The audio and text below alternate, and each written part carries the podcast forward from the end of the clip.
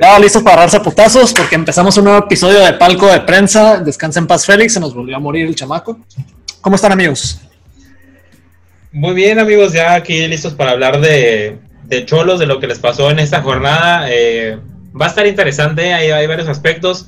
Yo creo que ya se les acabó el crédito de la no pretemporada, pero bueno, ahorita lo vamos a hablar. Yo soy Heriberto Muñoz, eh, trabajo para Frontera y pues ya mm, tenía ganas de platicar aquí con ustedes. Perfecto, saludos a los amigos de Spotify. ¿Quién más nos acompaña en este bello programa? Saludos amigos, ¿qué tal? Aquí estamos de nuevo para tirar madrazos. Efectivamente, así me gusta, Alex. Aquí Ernesto Barraza de Pressport, ya listo para pues hablar de lo que fue este pequeño desastre en CEU. Muy cierto, un desastre, un desmadre completo. Primera pregunta del programa, este es el peor partido de Cholos en lo que va del torneo. Con un asterisco, peor que el partido contra América, creo que ese sigue siendo el estandarte. Peor que el partido contra América, no creo. Mira, curiosidad de que fue la misma cancha, ¿no? Pero no creo que haya sido peor que contra América eh, en un plano general. Tal vez en el aspecto mental, ahora sí Cholos se ve muy frágil. Cholos después de lo del penal, que lo acercaba en el marcador, ya fue un equipo fragilísimo en lo mental. Eh, bueno, digamos que de un planteamiento inicial de Pablo Guedes sí se me hizo interesante esa inclusión de Brian Corula, tal vez como para hacer un poco más flexible el, planteamiento para una posible línea de cuatro y adelantar a Mauro Laines, pero pues se quedó con la línea de, de tres o línea de cinco. Eh, un partido malo a comparación de la, eh, digamos, el segundo peor partido de Cholos en el torneo, pero sí deja muchas, muchas dudas ya. Hay que, Bueno, dejar, hay que dejar afuera a Brian Colula, creo que fue Aldo Cruz el que jugó, nomás para no echarle la culpa al pobre chamaco. No, sí fue Colula. Según yo fue Aldo Cruz, ¿no? Aldo, Aldo, Aldo, la alineación, sí, sí, no, pinche Brian Sí. no tiene la culpa de nada. De por sí se llama Brian. promotor, Luis, le es promotor. Luis, Luis Luis Ernesto se lleva una cuota cada que juega Brian Coluna y no nos había dicho. Ah, mira, nada más, y nosotros sin patrocinios, güey. Sí, luego les iba a decir que peor que el del América no creo que, que haya sido. Y eh, peor que el de San Luis tampoco. Ese todavía me pareció todavía más limitado en lo que, en lo que presentó eh, Cholos. Aquí, salvo el planteamiento inicial que creo que Guede atinó en poner a Fabián Castillo como acompañante de Brian Angulo, digo, es algo que, que quizás en un futuro pueda funcionar con Luis Leal o con los planes que tengan ahí en la, en la delantera. Ya quitar a Fabián Castillo de ese desgaste de, de carrilero, porque si de por sí vemos cómo llega todavía con la cabeza muy nublada para decidir, pues ahora si lo pueden a defender, si lo pueden hasta ayudar hasta Jorge Aguilar o quien esté de marcador por izquierda y tiene que pisar la otra área y decidir qué va a hacer, pues más se le va a complicar al, al señor eh, Castillo, pero en general pues no me pareció el mejor partido de los Cholos y por eso mismo apuntamos lo de Puebla, no hay unas victorias que, que nublan muchas cosas, no recuerdo de quién es esta frase, eh, vamos a ver, creo que es de mi amigo Jorge Valdano, que, que el gol es una de las de las peores eh, mentiras en el fútbol porque va nublando muchas cosas o te ayuda a maquillar eh, ciertos aspectos y pues creo que ganarle al Puebla eh, eh, pues quitó eso, ¿no? Esa, esa percepción de que los Cholos no habían hecho las cosas tan bien y pues se vio en, en este juego que hasta el momento pues no hay continuidad, lo que le hemos criticado mucho a Guede, que ciertos aspectos del juego no se mantienen, un día te pueden jugar muy bien por las bandas, otro día pueden tener un muy buen medio campo, no voy a decir, pueden jugar muy bien contra las, con las bandas como contra León, pueden tener un muy buen campo contra eh, Tigres, pueden tener muy buena dinámica entre ofensivos, eh, mediocampistas ofensivos y delanteros como contra el Atlas, pero nunca traen esas cosas al siguiente juego, ¿no? Parece que solo esa semana funcionaron y ya la siguiente semana se borra el, el rendimiento y no hay, y digo, salvo lo más, eh, digamos, regular que habían tenido dentro de esta temporada de siete partidos y siete puntos, había sido la central, esa, esa forma de coordinarse entre los tres centrales y pues ya vimos que en CU no volvió a ocurrir eso, de nuevo otro aspecto donde Guede no tiene continuidad. Sí, yo eh, el juego yo lo ver desde el segundo tiempo, pero igual ahí lo que vi en el resumen del primero, no, pues Cholos no hizo gran cosa. Ya en el, en el segundo gol sí me sorprendió la, bueno, no que me sorprenda, pero uno, uno pretendería que hubiera más oficio a la hora, porque por ejemplo ahí en la fi- definición de Mayorga, ningún Barbieri, que creo que fue, ¿no? el que lo estuvo, el que lo estuvo persiguiendo, no hizo nada por querer bajar o quitarse la Mayorga Y en la definición de Mallorca, de, pues el balón entró en cámara lenta. O sea, yo, yo siento que pudo haber llegado alguien a reventar el balón o, o hacer un esfuerzo porque, porque no entrara. Ya con el 2-0 en los últimos 20 minutos, sí le miré a Cholos ahí, pues ganas de, intentar hacer algo ya. Lo que fue el tercer gol de. Yo, pues un claro error de Jonathan Orozco. Y por otra vez, mi amigo que defendía la Juz me, me decía que que en estas siete jornadas Orozco ya tiene más goles que los que llevaron a meter a la Juve de las Islas. Chequé por ahí, sí, creo que lo máximo que le llevaron a meter a la Juve fueron nueve goles, me parece que con pareja. ¿Hay, ¿hay un defensor de la Jud, Guzmán? ¿Hay alguien que se que, defiende a la Jud? ¿Sí? preséntalo, preséntalo, por favor, güey. Es la primera persona que conozco. Es como, es como cuando sacas el Pokédex y lo marcas así como raro, así como que, ah, existe, así como... Es el único haitiano en el área, güey. Es el único haitiano en el área. Dice que, dice que porque toda la culpa se la echaron a la Judy y la defensa nada, pero. Ay, pobrecito. nunca tuvo la culpa la Judy y sus actitudes contra, contra sus propios compañeros y, y, quejándose y andar a la defensiva siempre. la realidad es que desde que se fueron, desde que se fue Pablo, Aguilar y, y me parece que era el topo, el compañero de él en el primer torneo de Coca. De ahí no, no hay una buena defensa. No, iba, a comentar eso de, de, de Mayorga, porque me pareció interesante el apunte de, de Guzmán. No sé si los jugadores no estén estudiando a los rivales, no lo conozcan. Digamos que Barbieri es nuevo en, la liga, no sé qué tanto conozca Mayorga, pero quien ha seguido el fútbol mexicano sabe que Mayorga rápido no es. O sea, Mayorga no es un futbolista veloz. Lo como van como lateral, pero veloz no es. En esa jugada, por ejemplo, se conjuntaron varios errores. El de Víctor Guzmán, sabemos que es un juvenil, no, no alcanzó a sacar la pelota en, eh, pegado a la línea, la controló mal, eh, luego no se quiso hacer, la perdió. Entra Mayorga, la primera persona, que, el primer jugador que lo tiene que ir a, que ir a atacar o tratar de defenderlo es Cristian Rivera. Sabemos que oficio muy defensivo no tiene. Se queda a medias, el, si se abre un hueco en la central. Barbieri, así lo dijo también el, narrador Andrés Vaca, un gran amigo de la racita. Yo sé que lo quieren mucho y lo están apreciando mucho. y de Luis eh, Ernesto. no, ya no en serio, lo dijo, me pareció buen apunte de Vaca también durante la, marcha del, del partido Barbieri lo que trata es defender el pase, o sea, está esperando que, que Mayorga tire un pase, está defendiendo un posible, una posible línea, un una posible llegada de otro, o sea, está defendiendo como una jugada o dos adelante en lugar de ir por la acción que tiene enfrente, que es ir sobre Mayorga. O sea, lo dejaron y Mayorga, ¿ustedes creen que le dio miedo definir ante Jonathan Orozco? No, con toda tranquilidad del mundo la, la cruzó y allí fue un gol muy, muy curioso, ¿no? Digo, pues eso es lo que acentúa toda una mala actuación de, de Cholos en, en defensa esa actuación, ese gol en específico. Sí, aparte siendo Mayorga un lateral con poca proyección ofensiva, o sea, desde sus primeros partidos en, Chivas, en Necaxa no se le vio mucho, pero cuando llegaba a jugar no era alguien que se caracterizara por, por proyección ofensiva, alguien como para conformar una posible línea de tres en fase ofensiva, sí, sí te, sí te aportaba, pero pues no sé cómo terminó pisando el área de Cholos y Cholos prácticamente a Barbiel le faltó aplaudirle porque... y él lo sabe, o sea, cuando, cuando los futbolistas se imaginan el partido al día siguiente, eso no se lo esperaba Mayorga, o sea, cuando pisa el área tanto Mayorga? No, no. Sí fue un error muy, muy grosero de Cholos en ese aspecto.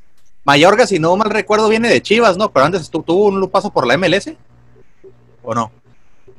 No, estaba en Chivas y lo más curioso que le pasó es que lo llevaron de, de sparring a la, a la Confederaciones del 2017 y pudo, debutar en la, en la Copa Oro ese mismo año sin haber debutado en primera división. Eh, no se dio el caso, digo, hay muy poquitos casos así en el, en el fútbol eh, mexicano de futbolistas que van a, la selección nacional sin haber debutado en, en primera con sus clubes. Mayor que va a ser uno y al final de cuentas estuvo ahí en la, en la selección. De hecho, una vez creo que tú estabas ahí conmigo en esa zona mixta, Guzmán, en, el Qualcomm eh, México-Salvador le tratamos de parar para esa nota y no se quiso detener mi amigo Mayorga. Todo que le dije muy atento, ¿no? O sea, le dije, Alex, no le dije Alejandro Mayorga. Le dije, Alex, eh, una pregunta no es sobre el partido. O sea, le quería hacer una nota a mi amigo Mayorga sobre que iba a ser uno de esos jugadores que debutan en, la selección antes que en primera, pero no se quiso detener, ¿no? Yo creo que pensó que le quería preguntar sobre la presión y ese tipo de preguntas que siempre hacemos en zonas mixtas. ¿Qué le pareció el partido? te voy a aplaudir porque estuviste más cerca de pararlo que toda la defensa de Cholos. pues de hecho nomás volteó y se fue de paso, dijo, no, loco. Que, y desde entonces Heriberto quedó resentido. Como dato, decir algo? Como dato irrelevante, la goleada de ayer de Pumas a Cholos fue en el Día Internacional del Puma. ¡Ah, mira nada más! Mr. Chip de los Álamos. Eso es el tipo, ese es el tipo de contenido que la gente. O sea, nuestra bandera es un, es un fútbol sin amarillismo y polémicas, pero le traemos estos datos y pues no hemos caído, creo, en polémicas muy tontas, ¿no? Es para botanear, mijo, es para botanear. Aún. Pero, cierto. Pues sí, creo que en el segundo gol es más o menos el resumen perfecto de lo que fue el partido de Cholos. Pérdida de posesión en jugadas que realmente no pensarías que pierdes un balón de manera tan fácil o con errores, que creo que fue también uno de los problemas al momento de hacer las transiciones ofensivas. Balones perdidos, pases interceptados o pases mal posicionados que resultaban en pérdida. Por cierto, también me sorprendió que hubiera iniciado titular Clifford, que si no mal no recuerdo no jugaba desde con- contra San Luis, ¿no? A eso precisamente. Pero, vamos. por ejemplo, cuando en el juego contra América le empezó y eso que era un juego de noche y luego ayer en un juego de mediodía, le empezó la cancha otra vez. Sí, sí, es un partido raro entre pérdida de posición, posicionamiento del equipo, particularmente la defensa, como bien lo mencionamos. Y seguimos con esta, con este cambio, estas formaciones diferentes, no hay continuidad. Ahora, ¿qué podemos rescatar del juego? Porque la verdad no veo mucho que mencionar.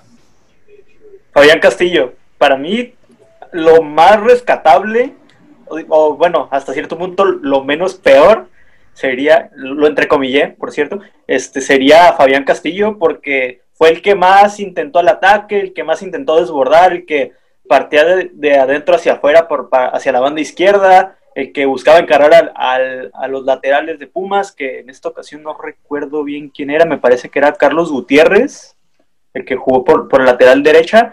Entonces, y, bueno, termina provocando igual la jugada del penal, que pues ya lo falló después mi, nuestro amigo Brian Angulo, pero para mí es lo más rescatable de hasta estas siete jornadas, lo que ha hecho Fabián Castillo, tanto por dentro como la banda izquierda. Hasta podría hablar que en, en- en ofensiva hay cierta Castillo dependencia, porque todos los balones van hacia él y le encargan todas las responsabilidades de ataque, de ataque a él, cuando en realidad no hay otro jugador con quien conectar, ni, por, ni detrás del 9, eh, despe- desde que se fue Miller Bolaños, que digo, no fue hace mucho, ni en el 9, que pues, Brian Angulo ha sido prácticamente nulo, mira esa rima, eh, eh, en estos momentos, hasta este momento. Sí, tiene, tiene, tiene razón eh, Luis Ernesto en ese aspecto. Digo, imaginamos, digo, porque leemos las críticas de los cholofans en, en redes sociales que no están muy contentos con Brian, con perdón, con Fabián Castillo porque no suelta la pelota. No, estoy de acuerdo, estoy de acuerdo que a veces tarda mucho en decidir, pero tampoco es porque no tiene ningún compañero que digas su sociedad dentro del juego, se entiende la perfección, cada jornada le ha tocado jugar con, con compañeros eh, diferentes y más que diferentes, pues en el ataque no se haya cholos, no hay ni, ni cierta dinámica. Digamos que quizás están preparando un cholos, no sé, que atacara con, con Castillo eh, y con Nahuelpan, y ahora no los tiene, o que con Castillo conectara con, con Miller, tampoco hay. Si recordemos también la que hacen en el gol contra Puebla, es Castillo recortando desde la derecha como carrilero para conectar con Brian Angulo en un resbalón de un defensa, ¿no? Que no llegó por la, por la pelota, y eso tampoco es como que digo, ahí estaba, si no se, si no se resbala esa defensa, corta esa jugada y quién sabe si, si, hay, si hay gol de Cholos en ese partido, ¿no? Porque muchas claras pues no, no tuvieron en, en ese lapso hasta que el Puebla se quedó con uno menos. Eh, pero lo que ves que si Castillo es tan criticado, también deben de entender que no tiene ningún compañero fiable en este, en este momento para, para atacar. Y por algo Pablo Guedes los, lo tenía visualizado como carrilero, ¿no? Una posición que no está acostumbrado a jugar. Eh, seguramente ese espacio se aprecia que Castillo, eso sí, es el, es el jugador que, que, más recortes efectivos tiene en la liga y le saca una diferencia como hasta de 10 o 15 al segundo lugar. No es un escándalo los, regates exitosos que tiene Castillo. Se aprecia eso para llevar la pelota, eh, para crear cierto desorden en los rivales, pero por algo Guedes lo planeaba como carrilero, como carrilero, ¿no? Porque sabe que más adelante la responsabilidad de crear y decidir debía de caer en otros. Toda la razón, toda la razón, y pues sí, es muy difícil pensar una ofensiva cuando realmente hay tantos espacios que no conectas. Incluso el jugador que tú pensarías sería el creativo, como lo es Marcel Ruiz, lo ves defendiendo en tu área y sacando balones, siendo realmente uno de los mejores defensivos del equipo. Pero, pues bueno, mucho que trabajar. Y coincide, esa es la transición que vamos a hacer para el siguiente tema, que es las declaraciones de Pablito Guede, que menciona no fue un mal partido y él es el primero que reconoce cuando su equipo juega mal. ¿Qué podemos interpretar de esa bueno, no, interpretar no, porque eso no hacemos nosotros. ¿Qué, ¿Cómo toman esas declaraciones? Porque creo que sí es un problema el no reconocer que fue un mal partido. En la cabeza de Guede este partido funcione como un 1-0, eh, contemplando que los otros eh, dos goles fueron de unos errorzazos marcados, marcadísimos. No sé si no contemple el error como que yo no trabajé eso porque el discurso de Guede que tiene solo hablar de lo colectivo eh, antes que lo individual con la prensa es, es, muy inteligente, lo he pensado, porque nunca se va a meter en problemas por atacar ningún, ningún rendimiento. Eh, individual nunca va a tener ningún problema o confrontación de ese, de ese sentido con la prensa. Y lo hace también porque sabe que el futbolista tiene cierto valor dentro de la cancha, ¿no? Porque se suele apuntar mucho, más en estas épocas, en, en, redes sociales sobre todo, se suele apuntar mucho a los técnicos, ¿no? Como que todo recae en los técnicos porque queremos a veces analizar o hasta sobreanalizar el funcionamiento de los equipos y todo recae en los técnicos, pero hay que tener que los jugadores tienen cierta responsabilidad. Y el discurso de la responsabilidad de los jugadores lo toma Guede en la jugada uh, de balón parado porque se toma como una mala marca lo de, lo de Barbieri en el primer gol de, de Carlos González.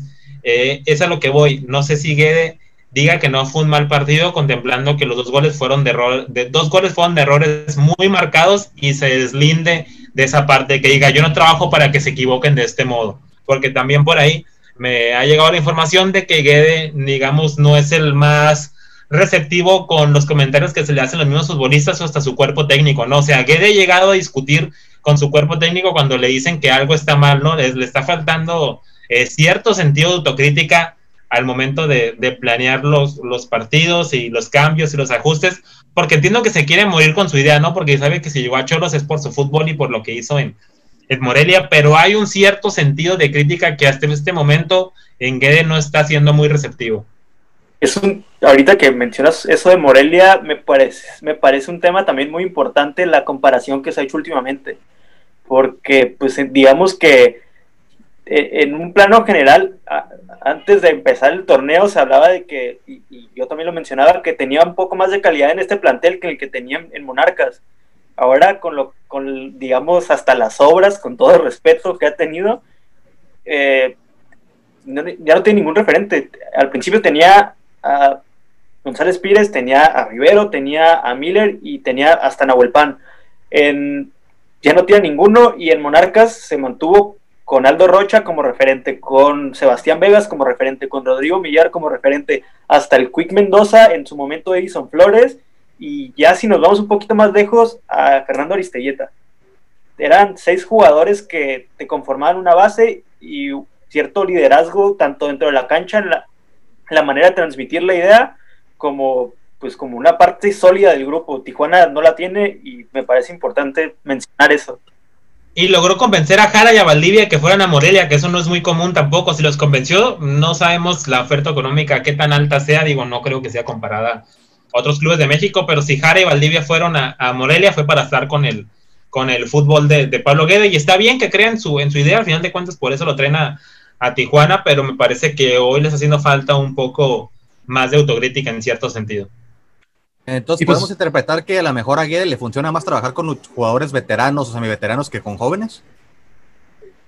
Ah, no, porque acá en Tijuana ha sacado, hasta ahorita le ha dado buen, buena, buena valía a los jóvenes, los valora bien, digo, no, no, no es coincidencia que tenga que venir un entrenador extranjero para que jueguen cuatro tijuanenses en un, en un mismo eh, partido o entren en una misma eh, convocatoria porque están acostumbrados a que los jóvenes pues ya tienen ganas de jugar, eh, obedecen. No sé si va más por, no, no creo que sea tanto por la edad. Hoy va más, yo creo que sí afecta obviamente mucho lo de Nahuel Pan y, y Miller, como se dio las salidas, pero también afecta que yo creo que al principio era tanta competencia interna que ni Guede la podía administrar, ¿no? Nunca he visto ese caso en, en Cholos, eh, que por ejemplo eh, hubiera tanta competencia que el entrenador tuviera que, que, que arreglar por ahí algunas diferencias con jugadores que se habían quedado fuera de, convocatorias, que no estaban eh, muy de acuerdo. Recordemos que todavía en el Cholos América, de la jornada 2, si ves las bancas, la de Cholos se lleva al América, ¿no? Sea, Cholos tenía un mejor plantel que el América en ese partido. Y pues van a llegar dos refuerzos más que realmente vienen con cierto catálogo de cartuchos quemados, como es el caso de Luis Leal, el doble L, desde ahorita lo estoy mencionando. ¿Cuánto vamos a tardar en ver ese pinche apodo? Y el otro es un jugador de Racing que nos manda Bragarnik. Saludos al padrote. Ya tenemos un episodio especial preparados para ellos. ¿Algo más que mencionar, chicos? Eh, el de Racing es, es centrocampista, ¿no? Es hasta donde tengo entendido extremo. Extremo por izquierda. Por derecha o izquierda, ajá, extremo por, por Volante. por delante. Pero no Pues sé lo- si es de. Le urge o sea, más al equipo un central, ¿no? Le ajá, urgen ese- muchas cosas al pinche equipo. Le- de, de ur- de urgirle sería un contención, un 5. Sí, a eso iba también. Desde Luis, hace de- unos de- años. Sí. de, de necesitar una venta, digo, están medio componiendo el último desastre, pero no han solucionado el problema principal que muchos pensamos que era un contención fiable. Digo, creo en, en Luis Gamiz, que le den sus minutos, me agrada eh, por su historia y porque creo que no lo ha hecho mal eh, Luis Gamiz. Eh, Balanta nunca me ha gustado de verdad como contención. No sé si en algún momento algún entrenador considera alinearlo como un central con salida. Le veo todavía más sentido eh, para él en, en esa, en esa posición en el fútbol eh, mexicano, pero digamos que están medio parchando el último desastre y no han arreglado el primero, que es quedarse sin contención, y lo estaba pensando, ¿no? Ustedes saben que yo no soy un oportunista de redes sociales, pero si lo quisiera, eh, creo que me podría convertir en uno. Estaba viendo el juego que tuvo Luis Romo. Luis Romo, eh, el otro día con Cruz Azul, super contención, estuvo, tuvo que ver en las tres jugadas de, de gol de la máquina. Pero estaba pensando que estos amigos Choloscuincles antes tenían un talento increíble para detectar a los cinco, ¿no? O sea, nombres no me hacen falta. Eh, Guido, Egidio, Pellerano, hasta Musto fue muy bueno. Gemes, Güemes, como le quieran eh, decir. Güemes, digo, así se llama, así se llama. No sé si me esté faltando alguno, pero estos, estos amigos del Club Tijuana tenían un talento increíble para detectar al 5, ¿no? No sé si tenían algún scout, diferente sistema de inteligencia deportiva o solamente contactos de promotores. Pero si tú ya tenías al Querétaro, si Grupo Caliente ya tenía al, al Querétaro y tenía la oportunidad de traer a Luis Romo a los Cholos, pues ahí estaba, porque te iba a ayudar en muchos, en, en- en muchos aspectos, porque Luis Romo, si no mal recuerdo, Bucetich lo llegó a alinear de central y ahora de contención está convertido en un jugadorazo y según en Tuden estaban comentando que, que va a ser considerado para la próxima convocatoria, no se me haría para nada raro y es muy merecido. Está hecho un jugadorazo Luis Romo y me puse a pensar un poco que si Luis Romo tuvo que haber pisado antes eh, Cholos antes de ser negociado a Cruz Azul, yo creo que si está en, si está en Querétaro con buen nivel y Cholos le presenta una propuesta, viene para Tijuana eh, inmediatamente antes de- antes de que llegara la de la oferta de, de Cruz Azul. Eh, pero no sé, no digo, uno a veces piensa en tuitear cosas, en hacer humo en Facebook, pero luego le dejamos ese trabajo a los demás, ¿no? Eh, nosotros Y luego, queremos- ¿de qué van a comer, güey? y- íbamos a inventar que Nahuel Pan se iba a ir al Inter, pero no, no, no, es más calmado aquí, es más calmado. Todo bien, aquí no tenemos por qué inventar. Aquí venimos a platicar de lo que sucede y lo que interpretamos. Que, que no, Nahuel Pan sí fue. Ah, no, no, no fue Nahuel Pan. Perdón, saludos. Su nombre es Abel Hernández, es Abel Hernández, no era Nahuel. Sí, sí, Abel Hernández es un poco diferente. Uno es uruguayo, el otro es argentino. Uno es un poco más de piel negra, el otro pues un poco no tanto. Con rastas, como, como trencitas, el otro está rapa. eh. Sí, Sí, sí, sí, se- sí. No, se, se confunde podía- uno, se confunde Sí, no se uno. confunde, no, es que entras a Twitter y ves comentarios de en portugués que decían Nahuel Pan, pero digo, yo no sé portugués, pero le di clic a la opción de traducir tweet y pues muchos eran en un tono irónico, pero pues hay que vender humo y decir que uno tiene fuentes Sí, y sí, andar sí, ahí no hay de- pedo. No hay pedo, aquí no pasa nada, siempre, siempre terminamos con los mismos, no hay repercusiones y pues bueno, la dignidad cada quien la tiene. Bueno. Sí, eh, Que ahora quedan 10 partidos. eh, de local vi- viene Rayados, Cruz Azul, Juárez, Chivas y Pachuca. Visitantes van a Mazatlán, a Torreón, a Aguascalientes, a Toluca y a Querétaro. ¿Cómo A ver, jornada 9, vamos a ir calentando esto, jornada 9.